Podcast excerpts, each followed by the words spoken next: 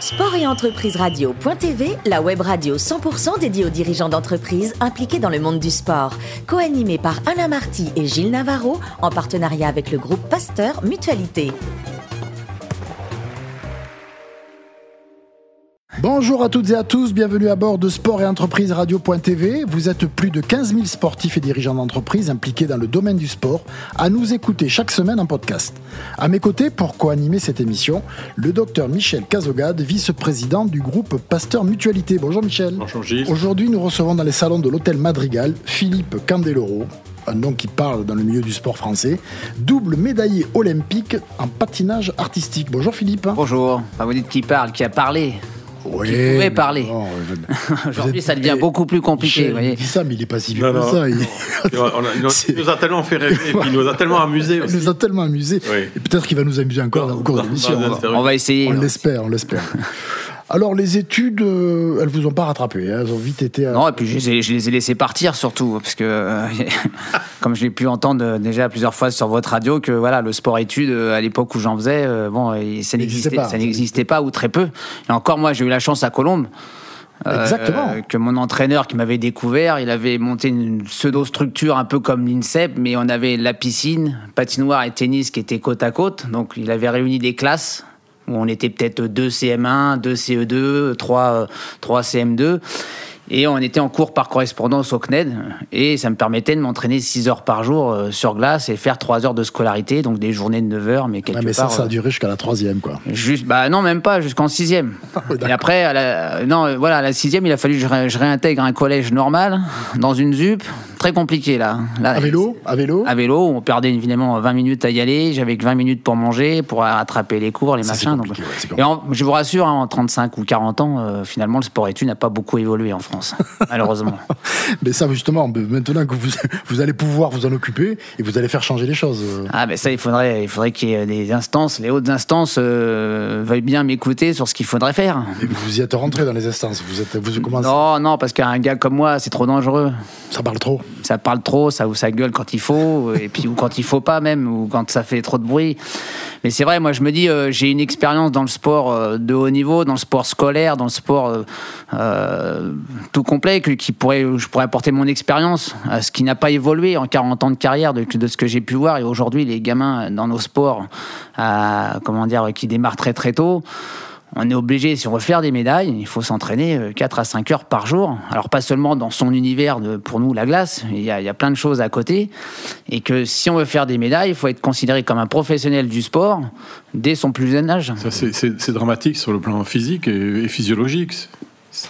Si les, on, on pousse les, on pousse les, les gamins très très très très tôt vers Dans des, perform- vers des, très grosses performances. Alors en fait, quand on commence, Et- je et- pense... Et après, il y a- y, y l'échec euh, possible, la blessure. Enfin, il y a tout. les- Moi, j'ai l'impression qu'en fait, ce- on nous pousse très haut, très vite, Oui. très fort, Oui. mais en fait, on le, on le ressent pas comme ça. Quand on est D'accord. gamin, on récupère très vite. On-. Alors après, il faut pas qu'il y ait de sévices corporels, comme euh, il pourrait se passer dans certains pays de l'Est. Malheureusement, oui. Mais il faut reconnaître que ce sont ceux-là qui subissent le plus, qui font le plus de médailles. D'accord. Donc à un moment donné, moi je suis d'accord, le sport en France aujourd'hui, on dit c'est du sport ludique, il y a des gens qui veulent faire du sport pour s'éclater, des parents qui veulent pas que les gamins Ah, je suis fatigué, l'entraîneur il m'a mis une fessée parce que euh, j'ai pas voulu bosser aujourd'hui.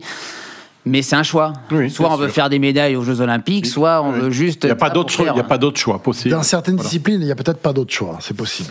Oui, après, je vais pense à pas faire une généralité sur l'ensemble le des sports. artistique. Mais c'est vrai que tous les sports, où, voilà, où, Très répétitif. si vous n'êtes pas champion du monde à aller entre 16 et 20 ans, euh, c'est fini, c'est cuit. euh, Et, C'est ça, cuit. et ça se commence à 8 ans. Donc, quand même, Ouais. c'est pour ça que je dis, c'est là que le sport-études est très important. C'est que Il encadre. c'est au démarrage de la scolarité qui doit être bien suivi, parce que c'est pas quand on a 18 ans qu'on a la chance C'est à d'avoir. ce moment-là qu'il faut trouver le bon équilibre entre. Ah oui, parce que Euh, sinon, euh, une fois que vous avez euh, 18, avez vous avez lâché les études, parce qu'à un moment donné, il y a, y a- y a un boulevard, là, vous dites, tiens, il y a une route, euh, soit je prends celle du sport, soit je prends celle des études. Hmm. Et c'est vachement compliqué à faire. Donc, euh, imaginez les parents comme l'athlète ou l'élève, ils se disent, on en a perdu hein, des champions comme ça. Parce que Alors, les que parents se disaient, non, non, t'arrêtes surtout pas les études. Et vous proposez quoi alors à ce moment-là La- Bah, déjà, il faut que ça commence très tôt. tôt, et une structure euh, d'accompagnement Et c'est extrêmement... surtout ce qui manque beaucoup en France. Voilà. Ça, j'arrête pas de le répéter. Il y en a qu'un qui a tenté cette expérience, mais ça, il n'a pas pu aller jusqu'au bout de C'est l'aventure. intéressant. ouais. C'est le statut du sportif de haut niveau, tout simplement. C'est-à-dire, moi, j'ai une, bon, j'ai une fille qui est à l'école de danse euh, très réputée en France. À 11 ans, elle n'était pas payée, sauf que comme c'est une structure subventionnée, à sa première euh, exhibition en tant que petit rat d'opéra, eh ben, elle était euh, comment déclarée à l'URSSAF. Ça veut dire qu'à 32 ou 35 ans, elle part avec une, une, une, une retraite déjà anticipée. déjà, oui. Alors que si je prends mon plan de retraite à moi aujourd'hui, il faudrait que je patine encore 15 ans Allez, à Pour cotiser pour tranquille. pouvoir Pour être plaisir. indemnisé sur une retraite. Donc, pour, pour nous faire plaisir.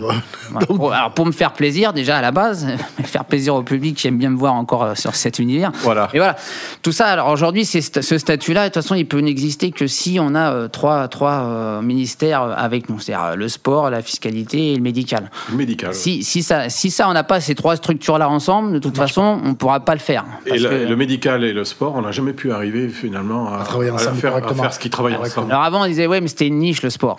C'est ça le problème. C'est qu'il n'y avait pas assez de monde. Sauf qu'aujourd'hui, l'univers du et sport et l'industrie du sport, elle est énorme. était un sous-secrétaire d'État hein, euh, pendant longtemps. En plus, on pourrait avoir notre propre mutuelle, notre propre sécurité sociale. Au Mmh. bout d'un moment, ça se pourrait s'autogérer, grâce aussi, notamment, avec des grandes entreprises qui suivent aujourd'hui de près et de loin le sport, que ce soit financièrement ou en logistique. Mmh. C'est là où je me dis, bon, euh, après, il faut s'attaquer, évidemment, parce qu'une fois qu'on arrive à la haute sphère, bah, on me dit, bon, allez, maintenant, t'es là. Alors vous, tout- justement, c'est tout à fait, euh, c'est un cas atypique puisque c'est- vous, vous formez en fait un couple avec votre entraîneur André Brunet que vous, vous prenez à 7 ans et demi et vous ne Bah, l'avez. c'est lui qui. Oui, c'est lui qui vous. qui vous- Parce que moi, je démarre avec le scolaire. hein. donc, euh, en il, fait, était, il était là, lui. Oui. Je savais même pas que la patinoire existait dans ma ville, je savais pas que ce sport existait, et j'arrive là-dessus en scolaire comme on pourrait aller à la natation, parce qu'on faisait une semaine la natation, une semaine euh, patinage. Et il dit, là, ce gamin, il est bien, euh, il demande à la maîtresse de lui présenter donc ma mère, et puis voilà, j'enquille comme ça. Ouais. Vous vous êtes juré fidélité, j'aime bien ça. il- Je sais pas si on s'est juré fidélité, parce que bon, moi, à 8 ans, voilà, je, je quitte le cursus scolaire euh, du, du CP pour arriver en CE1 dans un sport-études où je fais donc 9 heures de sport par jour, enfin 9 heures de- dans la patinoire, parce que la mairie nous apportait à bouffer euh, dans les salles de la patinoire. On avait les cours dans les salles de la patinoire avec les, les nageurs. Donc on- en plus, on, on se mélangeait à d'autres sportifs. Donc c'était un espèce de mini-INSEP. Comme mon prof était euh, euh, CTR à l'époque, on lui a dit écoutez, vous êtes en train de monter une structure pseudo-privée alors que vous êtes cadre d'État. Donc il faut arrêter ça, tout de suite. Et puis du coup, bah voilà, c'est comme ça que ça s'est un petit peu euh, cassé la figure, ce centre. Et euh, ça a été plus compliqué après, mais bon, je m'en suis sorti, mais j'ai dû faire un choix. Et la, la fidélité avec l'entraîneur, elle, c'est au fil des années qui lui avait une façon d'entraîner qui était un petit peu dure. Rigide, un peu dur, ouais. Rigide, hein, euh, c'est des profs qui venaient des années 70, Ouais. euh, voilà, euh, ville communiste, machin. Donc, Ils ne connaissaient pas Ouais, j'ai eu l'impression de souffrir, Ouais. quelque part. Parce que, comme je vous ai dit, à 8 ans, on, fait un truc qui nous plaît, on se sort, on vit une vie exceptionnelle. Donc, euh, voilà, après, il y a eu des moments, il y a eu des hauts, il y a eu des bas. Je lui ai dit à un moment donné, c'est pas parce que quand moi j'arrête, quand je rate, c'est de ma faute, et quand je réussis, euh, c'est c'est grâce à vous. Et il a su se remettre aussi en question, question, ouais, toutes ouais. ces années d'erreurs, machin, et puis on a construit ensemble, et c'est comme ça que la fidélité est née. Est. Philippe, quand vous arrivez dans ce milieu, vous dénotez parce que le, le milieu du patinage artistique, c'est Un pas, petit tout- peu. c'est pas tout à fait votre langage, c'est pas tout à fait votre look, c'est pas tout à fait votre. Et vous dénotez dans ce milieu-là. Oui, en fait, vous- je, mais je vous- sens que je dérange au départ parce que j'ai l'impression que bah, alors, je suis devenu champion de France Espoir euh, à peine deux ans et demi après avoir commencé. Et donc j'arrive dans un milieu de paillettes et là c'est un petit gamin de cité qui arrive et qui, bing, il, il se retrouve premier. Champion. Et donc là, on sent que voilà, c'est pas le même milieu, quoi. Mhm. Mais on, bon, je, moi, je ressens ça, mais à la limite, c'est pas. Tracez votre je route. trace la route avec l'entraîneur qui me protège et puis dit bon. Ouais, parce que vous dites qu'en patinage, on demandait aux mecs de patiner de façon très féminine. Ça n'a rien de péjoratif, mais c'était le, c'était comme ça. Alors moins à l'époque. Moins à l'époque. Moins à l'époque. C'est plus vrai aujourd'hui parce que le le style de patinage, le- la, la, règlement, la nouvelle réglementation du patinage oblige un petit peu euh, le, le patineur masculin à patiner euh, plus à s'exprimer artistiquement parlant. Et sauf qu'à l'époque, le patinage, comme moi je commence, euh, dans, les, dans la cité, tout le monde me dit que c'est un sport de tapette. Oui. Donc moi, il faut que moi, il faut que je me batte contre cette image, contre dire ouais c'est ouais c'est dur, c'est dur à supporter parce Bah que oui, quand on est gamin, gamin en pleine gamin, c'est pas facile à entendre. pleine ces évolution en disant, euh, ouais, qu'est-ce que je choisis comme voie? Alors en plus à l'époque il n'y avait pas tant de coming out et puis tant de liberté euh, Mm. on va dire sur le choix euh, de la sexualité des individus Euh, Aujourd'hui, c'est beaucoup plus simple. Mais c'est vrai que à l'époque, voilà, c'est pour ça que j'ai aussi dénoté parce que moi, j'ai essayé de virer les paillettes du costume et d'arriver avec des, des- peut-être euh, des, des costumes un peu plus, un peu plus virils. On se souvient de Lucky Luke, de D'Artagnan, des choses comme ça. Le premier était Conan le barbare. Alors Conan le imaginez barbare, sur la glace. directrice des, des juges qui vient voir mon prof. Il dit, il pourrait pas mettre un costume trois pièces pour faire Conan le barbare? Bon, D'accord. Hop. Et voilà, c'est- c'est c'est comme ça que j'ai pu aussi faire ma place. Euh, à dénoter, ça dérange. J'ai perdu quelques couleurs de médailles, mais la notoriété elle était beaucoup plus importante finalement que cette réussite de Ça, médaille. on citera tout à l'heure une petite euh, anecdote à ce sujet. Il y a un déclic dans votre carrière. Cagliari, les Jeux de 88, vous avez à peine 16 ans, vous n'êtes pas sélectionné pour les Jeux, mais vous allez quand même euh, au Canada parce que, comme Albertville aura les Jeux 4 ans plus tard, la cérémonie de clôture est autour des prochains Jeux, des Jeux à venir. Et il y a donc. En fait, il y a un ballet qui est monté exprès par l'équipe de France pour euh, aller représenter et présenter Albertville quatre ans plus tard. Donc, on mettait en valeur le chamois, la flamme olympique euh, musique de Jean-Michel Jarre. Voilà, donc un spectacle très, très français. Donc on est euh, une dizaine de membres de l'équipe de France à être sélectionnés. Et là, je découvre donc l'ambiance olympique, les Jeux olympiques. J'avais- Le stade plein. Pourtant, ça faisait déjà quand même pas mal de temps que je patinais. Je connaissais pas tous les champions qui étaient là, mais j'ai été plongé au cœur de l'olympisme. Et là, je suis tombé amoureux des anneaux. En fait, des anneaux, de l'ambiance, du monde. euh, voilà, 25 000 personnes qui, qui scandent le nom d'un d'un champion. ou Qui, une excitation particulière qui naît, qui naît en moi. Et derrière, je me consacre 4 ans euh, à fond pour Albertville. Parce que je me dis, c'est les Jeux en France. Parce que j'ai vu euh, Kurt Browning contre Brian Boitano, euh, américain-canadien, se battre comme des loups euh, sur la Sur piste la de glace. Calgary. J'ai dit, c'est- l'ambiance que ce je veux vivre faire, à, Albertville, parce que c'est les Jeux chez moi. Bon, après, j'ai pas fait Albertville. Patatras, la blessure du Patatras. champion. Qu'est-ce qui, qu'est-ce qui se passe?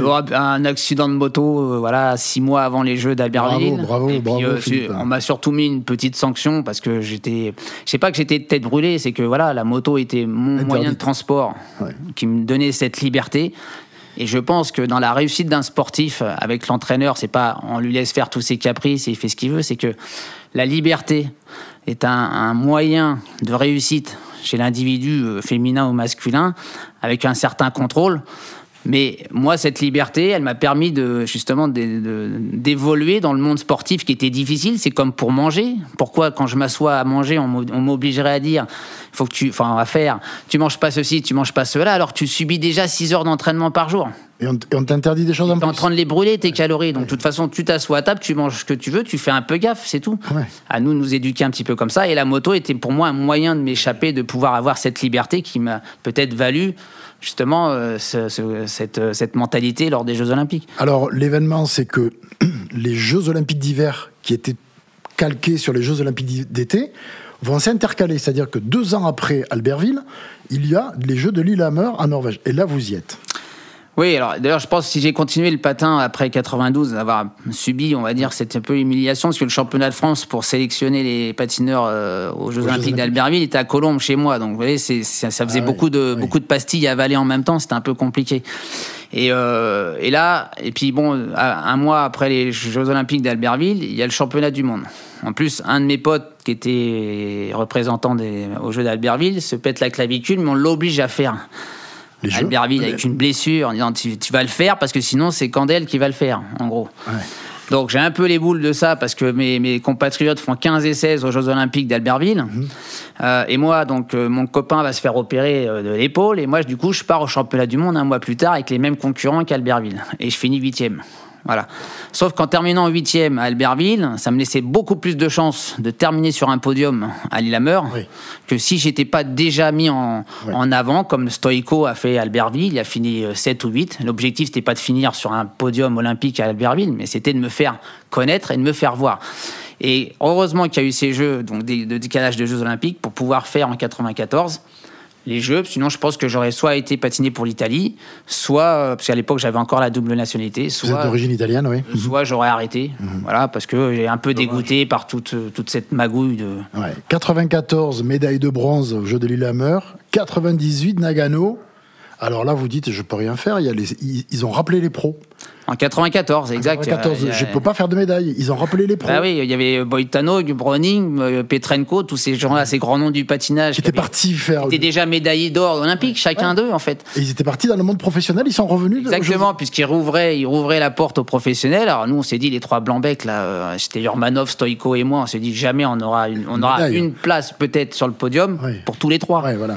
Ça veut dire que la chance de médaille, elles étaient quasi nulles. En plus, l'équipe de France olympique sur cette Olympiade-là à Lillehammer ne fait que quatre médailles. C'est ça. Donc quand j'en fais une en 94, la surprise générale, puisqu'en plus c'est les trois blancs becs qui finissent sur le podium, alors que les pros sont un peu cassés la figure. ils sont un peu ratés, oui. Ils sont un peu ratés. Du coup, euh, on a profité. On est là, on est sur le podium. Et puis bon, après, il y a- voilà, il faut décider de savoir si on s'arrête après la première la médaille ou si on veut aller jusqu'à 98. euh, 98, Nagano, Japon, où j'étais déjà un peu connu. Et voilà. Donc, euh, Alors justement, à Nagano, pour la, pour la finale, la finale olympique, il se passe quelque chose qui, euh, qui résume un peu qui vous êtes et ce que vous avez fait. Lorsque vous venez de passer euh, pour le, dernier passage sur la glace, le suivant, qui est quand même euh, un médaillable, Stoïko, il va attendre un quart d'heure avant de pouvoir patiner parce que les petites supportrices japonaises balancent sur la glace tout ce qu'elles ont, les, les, ours en peluche, les, les... vous êtes ovationné, vous êtes, euh, êtes reconnu pour ce que vous êtes, qui vous êtes. Alors en plus, il y avait plein de spectateurs étrangers. Il y avait aussi une belle, une belle oura en fait euh, de l'équipe de France, d'autres sports qui étaient venus nous voir parce qu'on savait qu'il y avait une chance de médaille pour une deuxième et une dernière pour moi parce que je savais que c'était une dernière Olympiade euh, en tant que participant. Et euh, effectivement, euh, Stoïko qui est blessé, qui doit euh, justement attendre que toutes les peluches soient évacuées de la patinoire, bah, le gars, je peux vous dire, il s'est pas dégonflé non plus. Quoi. On était, D'ailleurs, euh, Stoïko était mon partenaire euh, de, comme on va dire aujourd'hui, euh, Nadal, Federer, quoi. Je veux Ça. dire, c'était, c'était, on était les deux meilleurs à Les meilleurs ennemis, les deux meilleurs ennemis. Voilà, et puis il est tellement fair play. Moi, le gars, s'il est meilleur, il, m'a battu à deux reprises sur un championnat du monde et aux Jeux Olympiques à un dixième pour faire une couleur de médaille différente. Donc bon, après, moi je me dis, le mec, il a, il a, il a Les donné tout ce qu'il pouvait, tout ce qu'il, tout ce qu'il a pu. Il avait, euh, il faisait le quadruple. Moi, je le faisais pas. Voilà. Après, moi, j'ai donné aussi, j'ai fait le maximum de ce que je pouvais faire. Donc, j'ai pas de, pas de regret non plus. De ce côté-là. 98 Nagano, c'est votre dernière euh, médaille et c'est la dernière épreuve. Vous participez chez les amateurs et vous partez dans le monde professionnel, skier aux États-Unis, euh, Oui. skier, patiner pardon aux États-Unis. Alors, ma chance, c'est que j'ai pu faire en même temps d'être amateur, euh, pouvoir faire une carrière un peu professionnelle de gala. C'est-à-dire que, alors, il fallait pas tout donner pour les galas, mais cette expérience que je prenais en participant et en patinant à côté des meilleurs champions du monde, champions olympiques, soit f- euh, des hommes, des couples. Holiday on Ice et des choses comme ça. Ah, c'était pas Holiday on Ice, c'était Champions on Ice aux États-Unis et on patinait devant 25 000 spectateurs. On a même battu le record une fois du nombre de spectateurs dans une patinoire. C'était euh, à Tampa, dans un stadium qui fait Tampa 120 000 spectateurs parce que c'est du football américain qu'on voit là-dedans. Et nous, on avait réservé qu'un quart. En plus, c'est pas, c'est pas une, c'est pas une ville euh, de montagne, Tampa Bay. Hein. Non, mais il y avait, c'est il au y bord de avait l'océan. 38 000 spectateurs pour un spectacle de patinage. À l'époque, je faisais Rocky Balboa avec le drapeau américain. Et quand vous avez 38 000 personnes qui se Ouais. lèvent Ah oui. pour acclamer un petit Français comme moi, qui débarque avec juste les gants de boxe et qui patine sur Living in America euh, de James Bond, moi j'ai pris un pied terrible déjà. Et puis j'ai j'ai acquis une expérience avec les champions du monde qui m'ont voilà, Et une notoriété. et une notoriété parce que ce Champions on Ice, tout le monde Bien en sûr. parlait dans le milieu, tout le monde voulait faire la tournée. Moi, c'est grâce au Duchesnay que j'ai pu intégrer euh, cette tournée euh, de Champions on Ice. J'avais dit au patron, j'ai dit, il faut m'embaucher. J'ai j'ai vu, il y a New York, il y a Los Angeles. a- Je faisais- j'avais envie de voir le. Les paillettes, là, ça, ce sont des paillettes, là. J'avais des paillettes plein les yeux Ouais. pour découvrir les États-Unis parce que j'avais toutes ces villes américaines que j'avais envie de découvrir et j'ai découvert, j'ai découvert l'univers américain, c'est-à-dire euh, euh, nothing is- it's impossible. tu vois. Nothing is possible. Ça, C'est Nelson qui m'a appris l'anglais, Oui, excusez-moi. alors, oui, Je- alors là. oui. Si- Il y a- si il y nous- a quelques, si nous- il y a quelques lacunes. S'il nous écoute, il va pas, J'ai- il va pas en content. anglais hein. en sixième, mais j'ai finalement aux États-Unis. le couple appris- avec Nelson est quand même inouï. Le couple, avec un, petit, inouï, mot, un petit mot sur le couple. Là, Ah oui, oui, non, il faut un mot. ça fait parce que- partie de votre inouï. carrière, ça aussi, quoi. Première, première expérience pas bonne, en 99. Hein, Ouais, monde, on, part, on part à- pour commenter un championnat du monde professionnel et puis euh, bon, euh, il me- Hello, Philippe, how are you doing? Et bon, Philippe, euh, je connais un peu le patinage, mais bon, surtout si je me trompe, tu me reprends pas. Bon, alors, ça- m'a un peu bloqué. Et puis moi, je suis là, bon, ok. Bon, c'était pas terrible parce qu'il a voulu faire Nelson et rester Nelson et, et pas trop me laisser la porte ouverte. Voilà. Après, il se passe 2006, rencontre les, Jeux, les Jeux Olympiques de Turin. Voilà, Thierry Clopo, euh, juste quatre mois avant les Jeux de Turin, on se rend compte, genre sur euh, le Tour de France, euh, village départ, et puis il me dit tiens, est-ce que ça te dirait de commenter le patinage? Et je dis bah pourquoi pas, mais vous avez déjà Nelson et Annie qui commentent le patinage avec Isabelle Duchesnet. Ça fait beaucoup. Il dit ouais, mon Isabelle, elle arrête. Où est ma place, quoi? Où est Mais ma place? Moi, où je vais trouver ma place, alors qu'on dit déjà dans le milieu que Nelson et Annick parlent de trop. Et d'où le, le- le- le surnom de Nelson, mais ils sont moins ils sont moins forts, ouais, c'est ça. Et je lui dis où c'est que je vais trouver ma place? Bon après ça s'est fait assez naturellement. À l'époque bon voilà je faisais quelques remarques sur les attributs ou les, la- le physique euh, des Chose patineuses. qu'aujourd'hui, vous ne pourriez pas placer. hein. Ce sont des choses. Ah c'est compliqué aujourd'hui. C'est compliqué mais en même temps je veux dire l'auditoire attend ça et, et France Oui, Télévisions sont Il y venus un jeu, il y a un jeu de su- extrêmement subtil. Michel, on parlerait des heures. Ah oui, des heures. Il faut qu'on arrête parce Eh non, que c'est dommage, parce Ah que- ouais ça dure pas assez longtemps votre émission. C'est impressionnant d'être devant ce personnage, ce très beau personnage que vous êtes. Merci Philippe bon, on reviendra, vous Voilà. savez, bientôt, je vais fêter mes 50 ans, j'aurais besoin Eh ben voilà. de venir faire un petit message Voilà. pour toutes les On entreprises. vous invitera avec plaisir. On Parce vous que j'aurais besoin de partenaires. Voilà. Très bien. Merci également au docteur Michel Cazogade, fin de ce numéro de Sport Merci, et Entreprise Radio.tv. Retrouvez tous nos podcasts sur notre site. On se donne rendez-vous mardi prochain à 10h précise pour une nouvelle émission. L'invité de la semaine de Sport et Entreprise Radio.tv, une production B2B Radio.tv en partenariat avec le groupe Pasteur Mutualité.